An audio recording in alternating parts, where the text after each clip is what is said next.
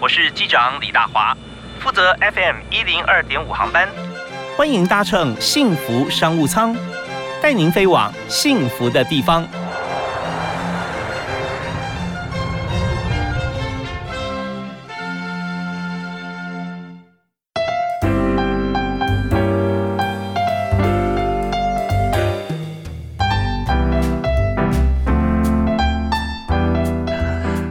各位亲爱的听众朋友，大家下午好，大家午安，非常欢迎您在黄昏时分来收听 FM 一零二点五幸福电台，每天下午五点到六点为您播出的幸福商务舱，我是李大华。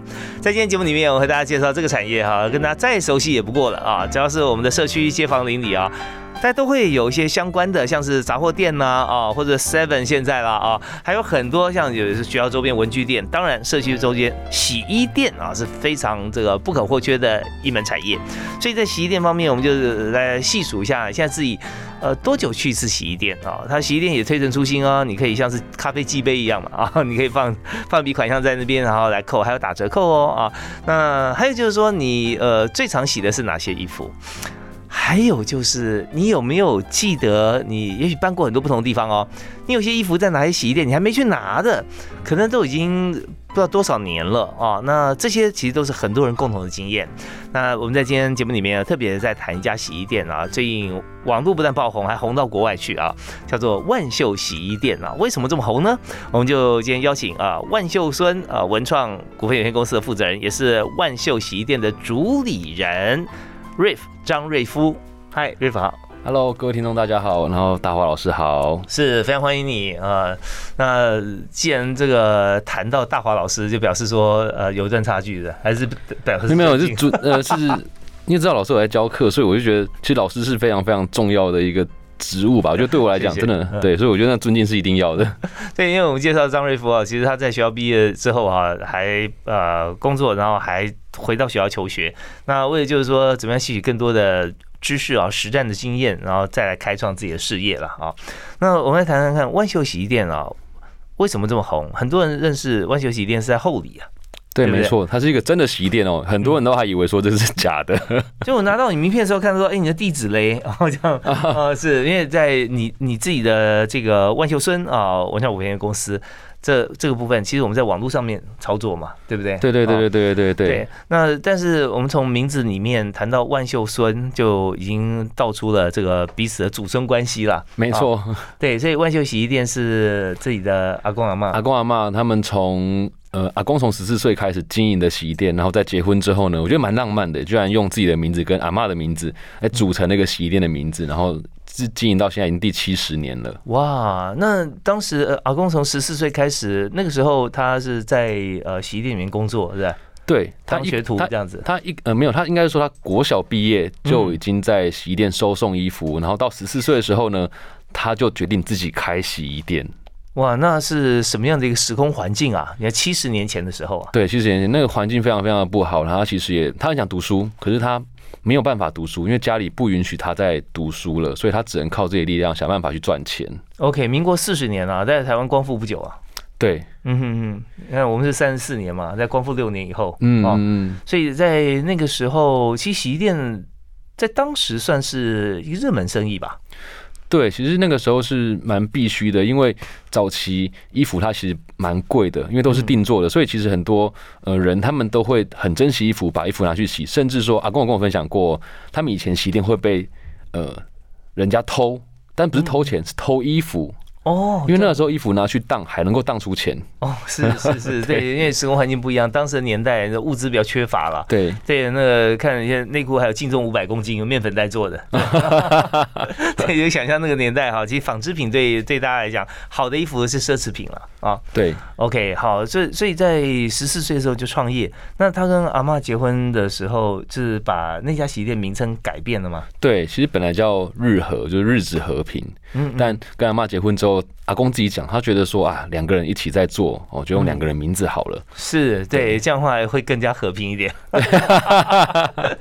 OK，所以把阿妈名字也放进来，两个一起哈。对，这个共存、共荣、共享啦。那那你刚刚提到说，你呃是从小在洗衣店长大，对不对？对，没错。所以从多小呢？从我出生后，呃，过几天回到家开始坐月子，就在这个家里长大，一直到我读高中，我开始住校，我才离家。可是我我还是蛮常回家的啦，就算我后来到到台北到北京，我回家频率也算非常非常的高。嗯嗯，你一回家就有家的温暖跟家的味道，可洗衣店有一有特殊的味道，它那个感觉是让让人觉得说闻起来蛮温馨的。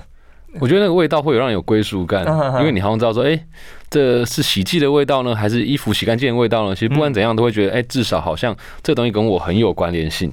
那我们都是以往洗衣店啊，包括现在很多洗衣店都是住家跟洗衣店合在一起啊。对对对对对，就是说楼上楼下啦，或前场后场。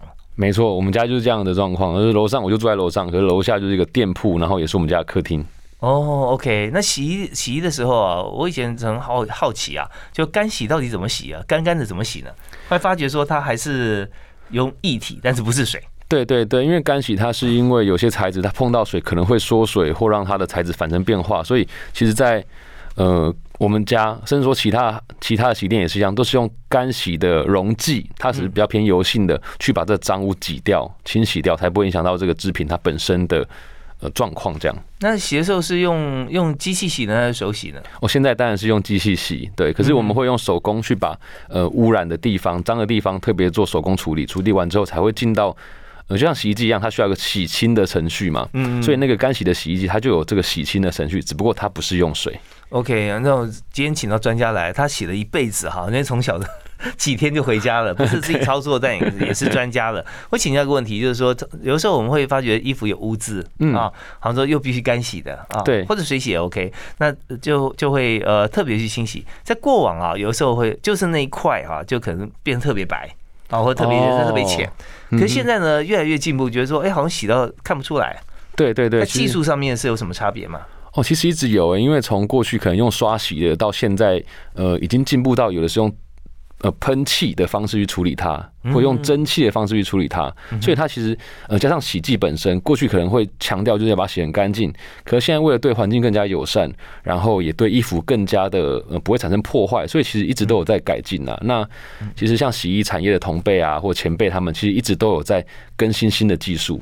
嗯，是，所以说现在的这个衣服洗的这对所有都友善的时候啊，发觉说对衣服本身跟消费者也是觉得非常友善。所以，呃，当初你第一次哈被报道哈，你做了哪些动作啊？你为什么会这样想？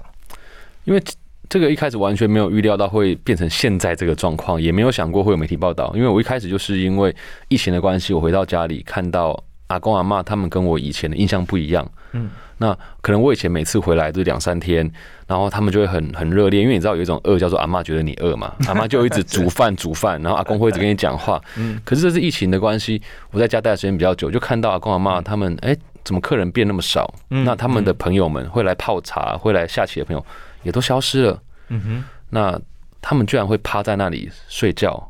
发呆，我根本不知道他们在想什么，就看着外面。其实我非常非常难过，因为我是阿公阿妈带大的小孩嘛，所以我就很想要为他们做一点点什么事情，可能让他们可能生活比较不会那么乏味，能够愿意跟我有话讲，是这样子开始的。OK，那至于做什么事，我们稍后来谈哈。第一首歌，请 Riff 帮大家介绍一下你们喜欢听的歌啊，想要跟大家分享。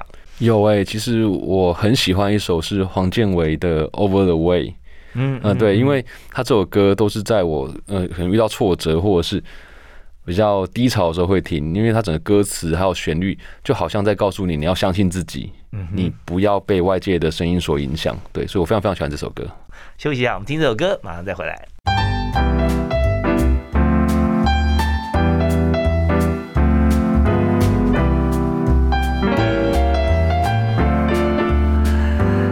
所收听的节目是在每个星期一到星期五下午的五点到六点为您播出的幸福商务舱，我是李大华。在今天节目里面，我们和大家呃介绍的特别来宾啊，是在洗衣店成长啊茁壮啊，从小的出生就是在医院，马上坐完月坐月子就在洗衣店啊。小时候，那么到现在啊，他不但是这个帮阿公阿妈的洗衣店把这个品牌更加扩大，而且呢，也帮整个台湾的洗衣业啊。转型到另外一个方向跟境界，为您介绍的就是外秀洗衣店的主理人张瑞夫啊，瑞夫，嗨，瑞夫好。Hello，大伙老师好，各位听众大家好。对你本身就是学文创嘛，对吧？对我以前是学文创的，学文创，那文创真的是可以改变很多事情啊，就把一些传统的赋予它一些新意。没错。所以刚刚提到说，像疫情期间你回到台中，回到后里啦，啊，后里的这个阿公阿妈洗衣店，会发觉说他们就已经我觉得好像又一方面没有客人嘛，大家疫情都不出来啊，那呃来聊天啊泡茶的人也不能出来，因为疫情的关系。对啊，所以整个以他们年纪来讲，现在已经。高龄八十五跟八十四岁哦，八十五跟八十四啊，那但是还是平常还是很健朗啦。对对对，因为还在还在动嘛，还在动。对，就是说就发现说真的，人的不管你几岁哦，你有个目标在动哈，你就觉得说每天生气蓬勃啊。对。那但是如果一没有这个目标的时候，就哦立刻就泄气泄气，对，失去了存在感。是，那怎么样再帮他们打气呢？我就是呃，我就有一天。发现应该不是说发现，我就看到为什么我们家这个衣服那么好，可是就没有人要来拿。那我就想说，哎，是不是有一个方法可以让大家知道说这衣服的价值？因为可能很多人以为说衣服它放很久就没办法再穿了，就不好看了。但如果连长辈老人家穿起来都很好看，那为什么现在人不可以？OK，那衣服大概都放多久？在在女人洗衣店里面看七十年的洗衣店哈，嗯，有累积多少衣服？多久会清一次啊？其实我们没有固定多久会清一次，其实过去也不太敢敢清，可是真的会积到全家都满，那真的没办法才会可能拿去捐。那到目前为止，可能还有四五百件在我们家，那里面留多久？嗯，呃，你说一两年的一定有，那其实最久的有到二十年到四十年。哇，真是古董了，那根本不会来拿。可是阿公呢，我不知道为什么他就是舍不得丢掉。它其实蛮好的，因为我就发现有些是哎不错的质料，不错的品牌，甚至说我看到我也会觉得，嗯，我现在也会穿啊，就是这样子。然后就想到说，哎，其实我跟阿公阿妈他们一直有个共感，就是我们本来就对这个衣服这个议题是非常非常有关注的，不只是阿公阿妈，连我都是觉得这是不合理的事情。嗯，所以希望透过一个动作，那让他们生活减少无聊，搞不好。哎，大家会注意到这个问题，去帮助到其他洗衣店，也能够解决一点点这样的状况。OK，所以我们讲回经营面的思维逻辑上面哈，第一点就是说，呃，不是看到衣服好看，而是想到说如何有人流再度启动，对不对啊？然后再再观察到这个衣服，我们用联想，就跟贾博士说的一样，你要创新的话，不是 copy paste 那边抄袭了嘛？对，创新就是复制跟连接。你 copy 跟你要连接到另外一端去，我发觉说本来那边没有的，但是这样子做的话。会更热络啊，两边就连起来了。嗯嗯嗯。所以你就是同时啊，一方面希望人多一点再回来嘛，回流或者说多一点关注，让阿公阿妈可以心情好啊。嗯。那另外就看到说，哎，那为什么不运运用现在这些衣服来做一些事情？对啊，对啊，对啊，对啊，对啊。OK，那那好，那那就开始有这个 idea 之后，如何启动变成这么活络的一个活动？其实我觉得也是很感谢网友们。的喜爱啦，当然我一开始完全没有想到说，哎呀，公妈拍的这个照片会有那么多人喜欢。我一开始只是想到说，我本来以前就会拍阿公阿妈，放到我自己的 FB 上面。那其实很多同学朋友就会说阿公阿妈很可爱。我给他们看之后呢，他们两个就在那边笑，然后说没有啦，没有啊，可是很开心，这是我想达成的一个效果。但是呃，没有想到说网友很喜欢，加上媒体的报道，甚至说国外的媒体关注到台湾有这件这件事情。那也因为这样子，就涌入了台湾的粉丝，甚至说我们其实国际的粉丝也非常非常的的多。如果你有看我们的 IG，就会看到我们下面留言有非常多不同国家的语言，这是蛮非常非常有趣的一件事情。OK，那呃，谁是小编呢？你要回文吗？就是我本人，对，就是我本人。好，那这边有另外话题啊，我们先插入，就是说，呃，如果要经营有六十多万粉丝的 IG 的话，哈，你的回文速度跟回文率，哈，大概是要怎么做？哇，这个。我真的很不准啊，因为其实以前我是每一则每一篇都马上就回，努力的回，因为我觉得他们给我很多的鼓励。嗯，可是当一个量那么大的时候，其实我就只能说尽量。那可能我会一个月就试着去把私讯哎清一次，就是好好的回每一个私讯，因为我们私讯真的太多，永远都维持在九十九加的一个状状况。那就是没办法，我只能因为只有我自己一个人可以做这件事情，然后我又很珍惜这个账号，所以我就呃只能用我现在可能的时间尽量的去做。这么多国家不同国家语言，那你是用这个翻译软体吗？对，翻译软体，翻译软体，那当然用中文写上去，然后翻过去。对，因为当然，呃，绝大部分是英文嘛，英文我都是可以自己解决的。只不过像葡萄牙文，因为我们嗯哦，南美来的南美洲的粉丝真的很多，西班牙文、西班牙文、葡萄牙文，那个就真的是只能靠靠翻译了。OK，那为什么在南美啊跟我们会有这么密切的互动？对这议题上面，哦。呃，我发现似乎是那边的媒体也是有报道这个东西，然后那边呃前阵子刚好就是才一两个月前，有一位巴西的好像大明星吧，他就在他的 IG 分享了这个事情，嗯哼，然后也吸引了很多很多巴西的粉丝就突然间涌入，所以其实我都其实有时候我也不知道为什么会在不同的时间点被不同的人看到，但它或许是一个真的对于世界上是一个呃愉快有温度呃的一件好事吧。是，其实要做一件事情，让媒体分享啊，最主要呃，以像我们广播来说，我们只能听到声音，嗯，但是因为你做这件这个这个文创的概念哈、它是视觉方面为主体啊，就是衣服或者跳痛不同颜色跟这个 model 本身来讲，它是有些有有有一些反差啊，有些反差感。但是呢，它又有贴近性，因为每一件穿在阿公阿妈身上的衣服都是他们亲手来处理的，对，没错，他们的衣服很有感情，而且才会留个二十年、三十年、四十年。啊对对对，阿公没有收到钱呢、他也是蛮不甘心的。对，要不然洗好好挂在这也不来拿这样子啊。好，那我在在在这边，我们就基本上哈，一定要有很强烈的连接感，就是情感了啊。嗯，对，情感自己的自己洗的衣服，没有人拿，那我们自己穿啊。但这个概念是孙子给的啊，那穿起来拍张照片啊。对，那现在呢，因为听广播大家没有看到照片，所以我们下段回来，我跟大家介绍一下。呃，这整个过程当中，就是呃呈现在画面上是什么，然后你怎么样铺陈，怎么样拍摄的啊？嗯，那我们也知道说，呃，这么多国家报道，一定是有一篇报道开始，然后雨后春笋嘛，啊，那第一个报道你的是谁？然后国外他跟你采访的时候是怎么采访的，好不好 OK 我们休息下回来谈。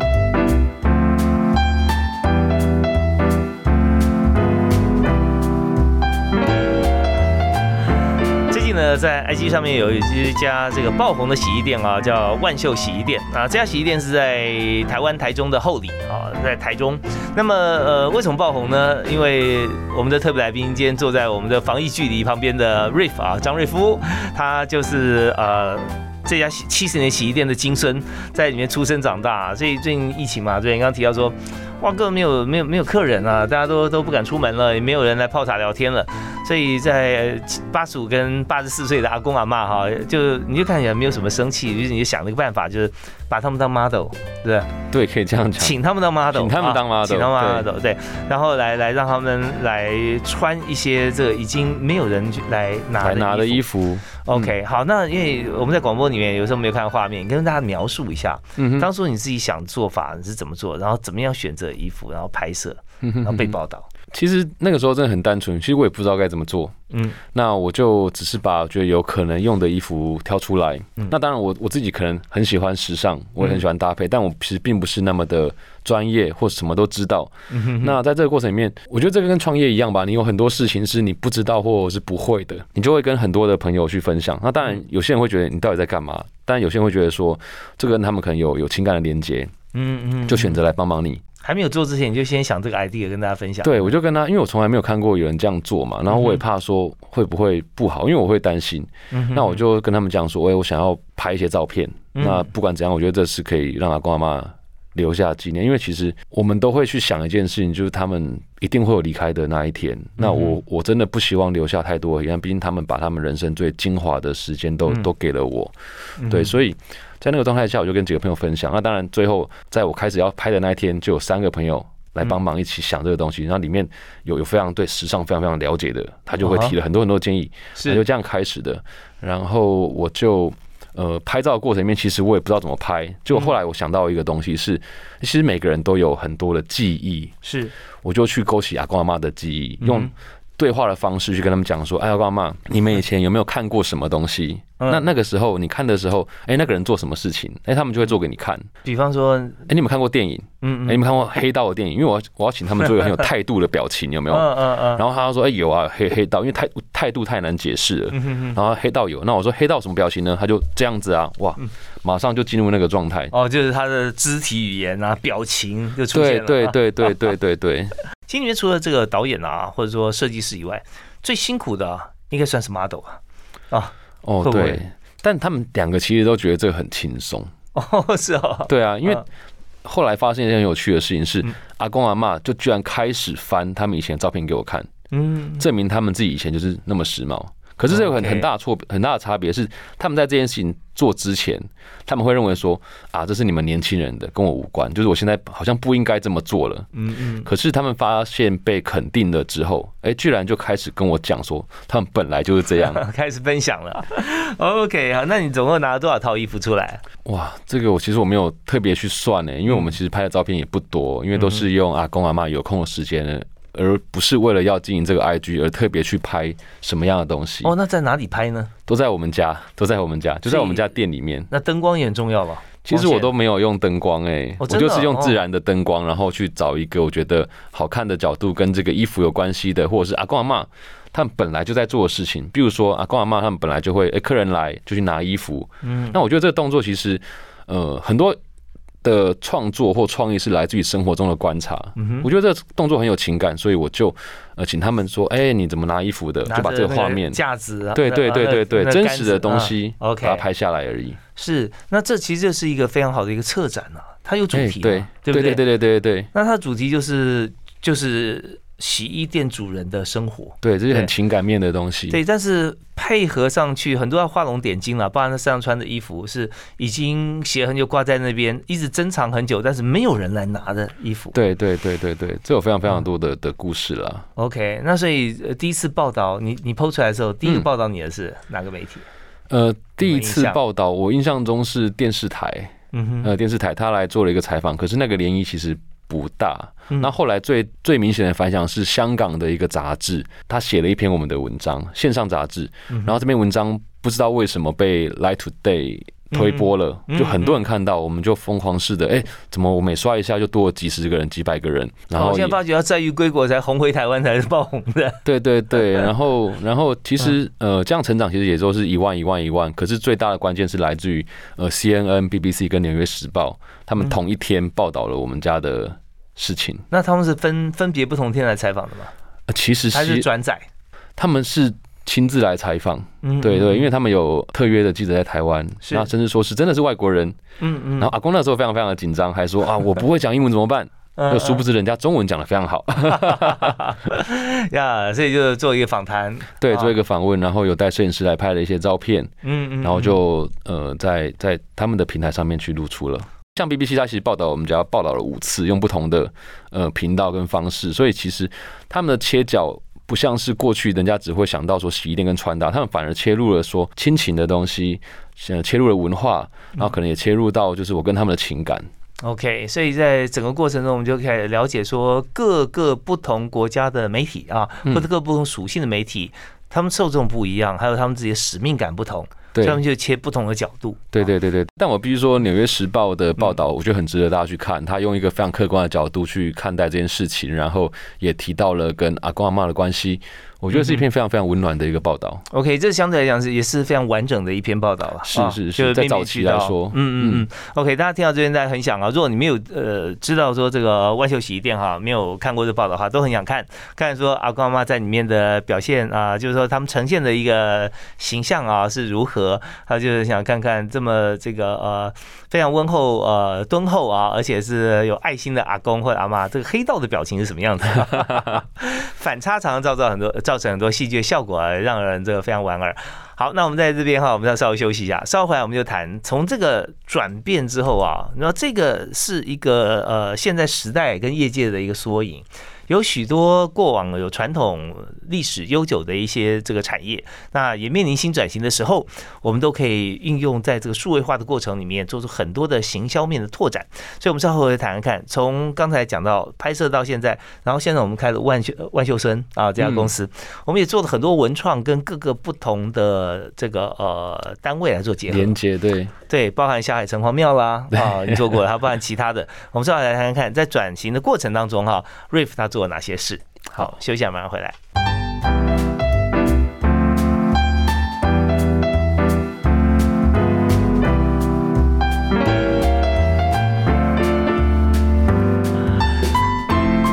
呃，怎么样推陈出新？现在很多的行销面的模式，或者说在这个方法经营方法上面啊，做一些这个规则的一些转换。但是我们来看一个大方向，就是以前传统的洗衣店到现在疫情的年代啊，疫情正在进行中哦。很多朋友很乐观说现在是后疫情，但是没有啊。那现在其实全世界都没有一个人说得准，什么时候可以完全的啊，能够呃过渡到之前或另外一个阶段。但这边我们看到，以洗衣店来讲啊，现在我们今天特别来宾啊，万秀村文创股份有限公司的负责人，也是万秀洗衣店在后里啊，洗衣店的主理人啊，张瑞夫瑞夫，他就成立了一家文创公司，把洗衣的这个产业啊整个转型。那但现在我我发觉万秀村哈做了很多中间的连接，对你也没有真正在经营洗衣店啊啊，呃，其实还是有，因为。我跟我弟弟现在开始有分工，我弟弟也是因为我做了这个事情之后，他决定回家去做这个传承的动作。然后我弟现在正在精进他的洗衣技术。哦，是啊，对。那未来我们会帮我们家实体的店型做一个升级。嗯嗯，对对，所以甚至开分店了。呃，不排除这个可能。是因为呃，总是有区域性，或者说希望能够在广结善缘。好，那那你的部分呢？呃，我的部分其实我就是把这个理念去做推广，因为就像刚刚提到，我们有很多的粉丝。那一开始我根本没有想到说，哎，很多我认为理所当然的事情是大家所不知道的。就比如说，像大家不知道说，原来衣服好好洗，哎，居然可以穿那么久。那大家不知道说，哎，原来衣服透过搭配，它可以创造出新的生命。是很多人对洗衣有有迷思啊，就是说洗一次薄一次啊，哈，有些说它洗会不会有些质料会改变啊？对对对对。但有些衣服就是觉得你就必须常常洗。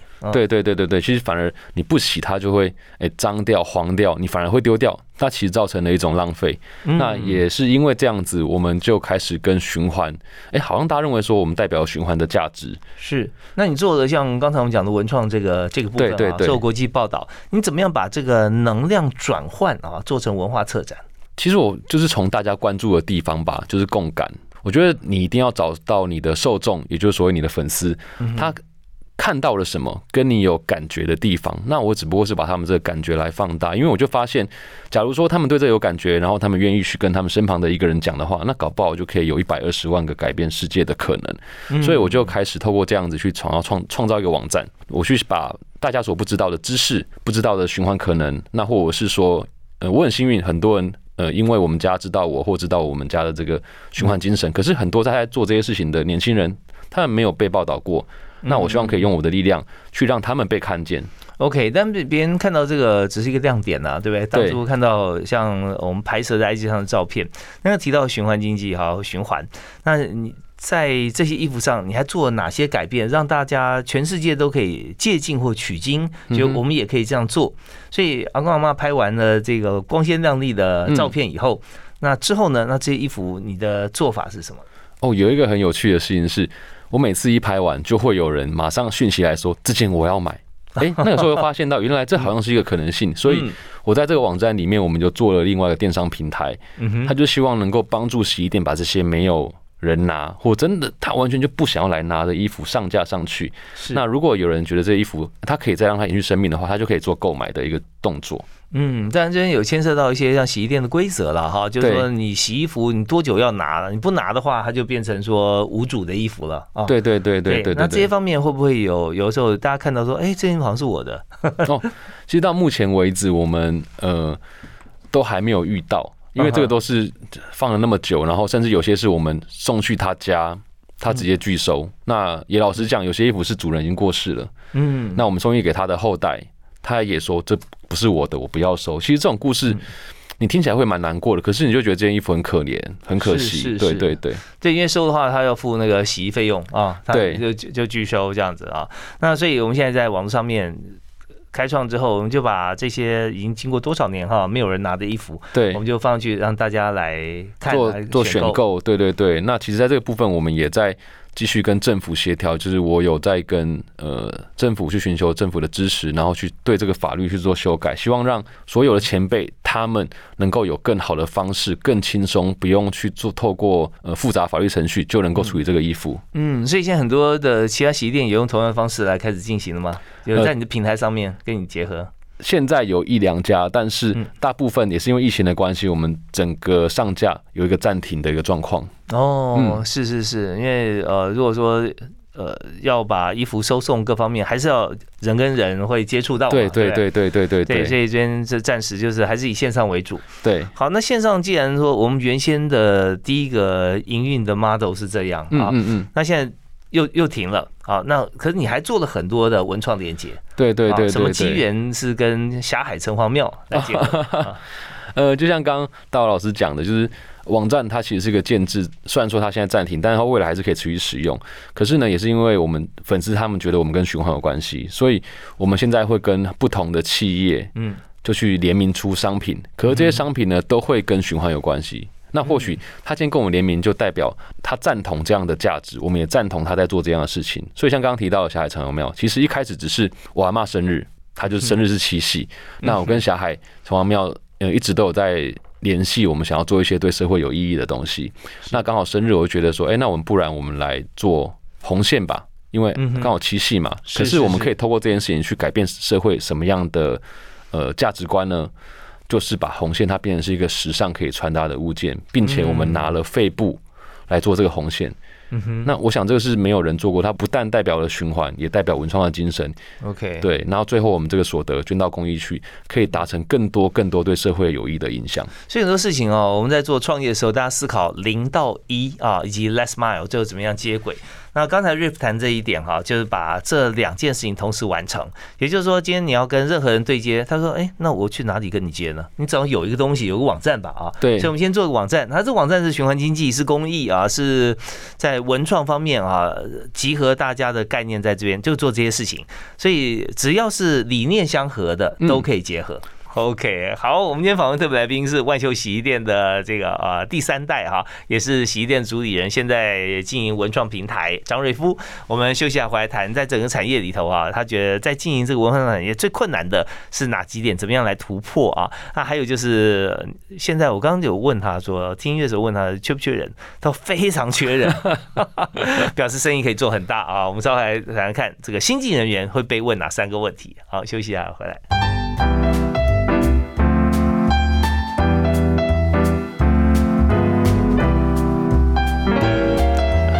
我们常会感叹啊，这个呃很多事情想做做不起来，但无心插柳柳成荫哈。那这个无心插柳其实呢是有心的啊。你真正很有心在做一些事情的时候，但是你不去计较，不去求它的成果是如何，所以这无心去把它经营成一门很赚钱的事业，但是却有感情的去做这件事情。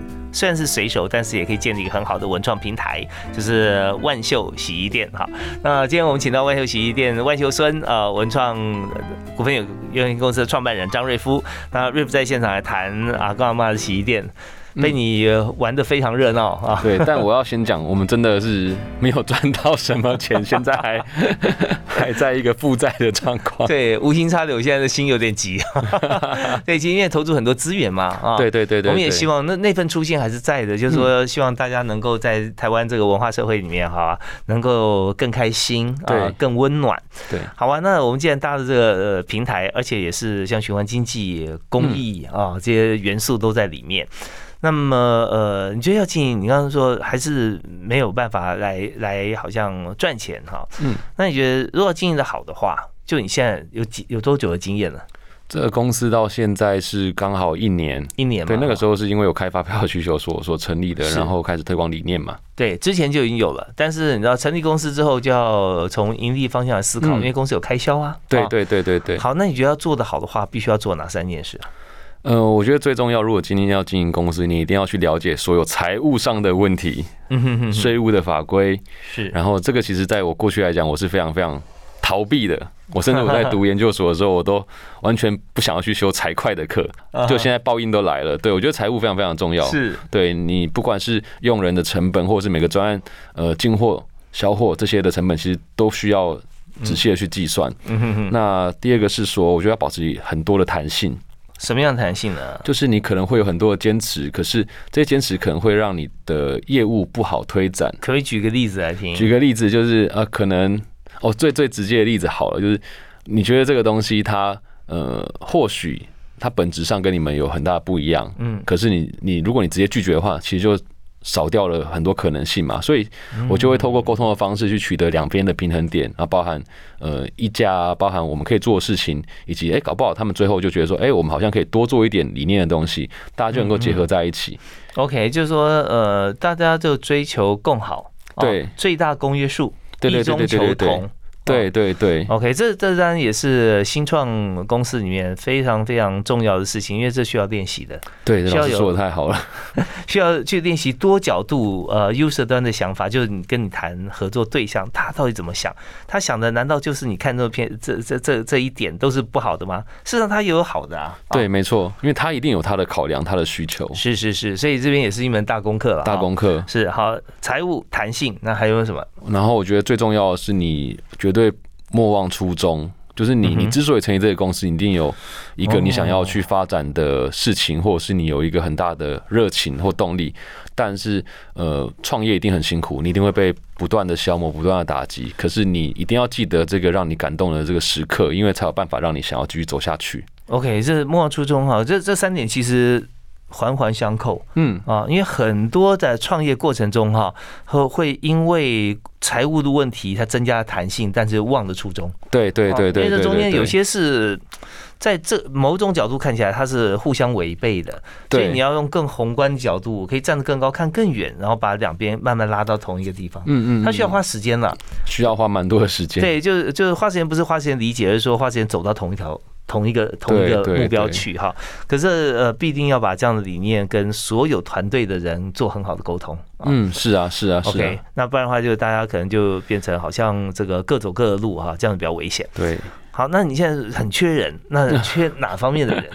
因为其实像呃我们这样子类型的公司，其实每个人他都更像是一个企划或专案的角色。那就像我自己所学，其实文创它不是一个所谓的专业，它是把很多的能力放在自己身上之后去呃揉捻它，让它能够被使用出来嘛。所以其实我们需要的是能够呃控制进度的人，了解每件事情它的呃进程，然后办法去一起思考。嗯，然后并且充满热情，想要改变社会的人。所以每一位的几乎都要做 PM 这个角色，没错，其实我觉得 PM 嗯是现在年轻人应该都要具备的能力。哎。是专案管理啊，就是现在我们不管是在呃比较量体比较小的公司啊，比方说我们进入这个平台，好万秀洗衣店，我们要做所有事情，你要到做了解，你才能控管时间嘛。啊。对对对，对，那或者说你到大型公司，那也是用这个呃 BU 的方式啊，business unit 啊嗯，每一个 BU 就每一个专案哦，啊，它里面有这个从财务部派来的人哈、管我们的账务，有从业务派来的人来帮我们这个专案来找客户，又从这个操作部门派来的人来管理我们的像人事啊各方面，所以就大家都是要呃特工队，可是你要了解彼此之间他的能够做什么。对对对对，那这样你才能够掌握整个进度。所以，那你既然需要这么全方位的人，可是现在年轻人有时候也没有那么多经验，那你要在面试的时候，你要问他哪三个问题？我觉得一个问问题，觉得要问的是想要问他们说你有什么问题。我觉得这非常非常关键，因为你可以透过他的回答了解到说他对于呃事情的认知角度，那以及他会不会去思考。我觉得思考是非常非常重要的。那第二个问题，呃，可能是我会问他说，哎、如果给你一个案子，就算小到，因为像我其实现在跟我们实习生，我都跟他们讲说，就算我今天只是请你写一篇文章，你也要把它当成专案的角度去看待它，因为它会跟其他的专案是有关联性的。你要想说，你写这篇文章，哎、是不是会牵连到其他人的进度？你要这样去思考它。所以我觉得，呃，举一个例子说，哎、如果今天请你负责一件事情，你会怎么样去思考脉络？你第一件事情会做什么？OK，逻辑性很重要。逻辑性非常非常重要，非常非常重要。然后第三个问题就是，哎、你觉得你对于自己有多少的信心，在做每一件事情上面？嗯哼对，，OK，那信心怎么来？或者对为什么没有信心？对对对，其实也可以看出这一个人他可能面对挫折，或者是面对呃，我我可能会给他们有修改的意见，他们有办有没有办法去有这个抗压力？因为其实我觉得没有一个人是什么都会，我也是从什么都不会开始，可是。如果你不去问的话，你就不会有可能学到新的东西。因为太多人，我发现其实蛮多人，他们会觉得说，我我已经很厉害啦，我已经是什么都会啦。可是其实他们缺少了很多经验。OK，在节目最后呢，我们要请这个万洗衣店的主理人来提供一个座右铭让大家参考。我其实自己常常分享这一段话，就是你要记得让自己开心的时刻，因为你唯有感动自己，你才能够感动别人。愿意为了这件事情，可能不去吃饭，就是很努力、很执着在做这件事情上面，让我开心的时刻。真的，大家常讲说，人要赶梦想啊，有些人就是没有梦想，那你就想你什么时候开心。有的时候不是你自己做什么开心，而是你帮助一个人的时候，你就特别开心啊。对，那也是很棒的一件事。所以永远记得自己开心的时刻，你要感动自己啊，你才能够。感动别人，没错。好，那今天 Riff 的故事哈，这个感动了全世界的这个媒体哈，来采访也感动更多的人，六十几万粉丝。大家如果说想要更加深入了解，欢迎可以上网啊，万秀洗衣店，然后打这里关键字，在网站上面平台就可以看得到了。对对，有 IG 网站，然后有 Facebook。OK，好，我们这个祝福哈，这个万秀洗衣店啊，这个公益平台可以越做越广啊。好，我们再次谢谢 Riff 接受我们访问，谢谢大华老师，谢谢所有听众，谢谢，我们下次再会，好，拜拜，拜拜。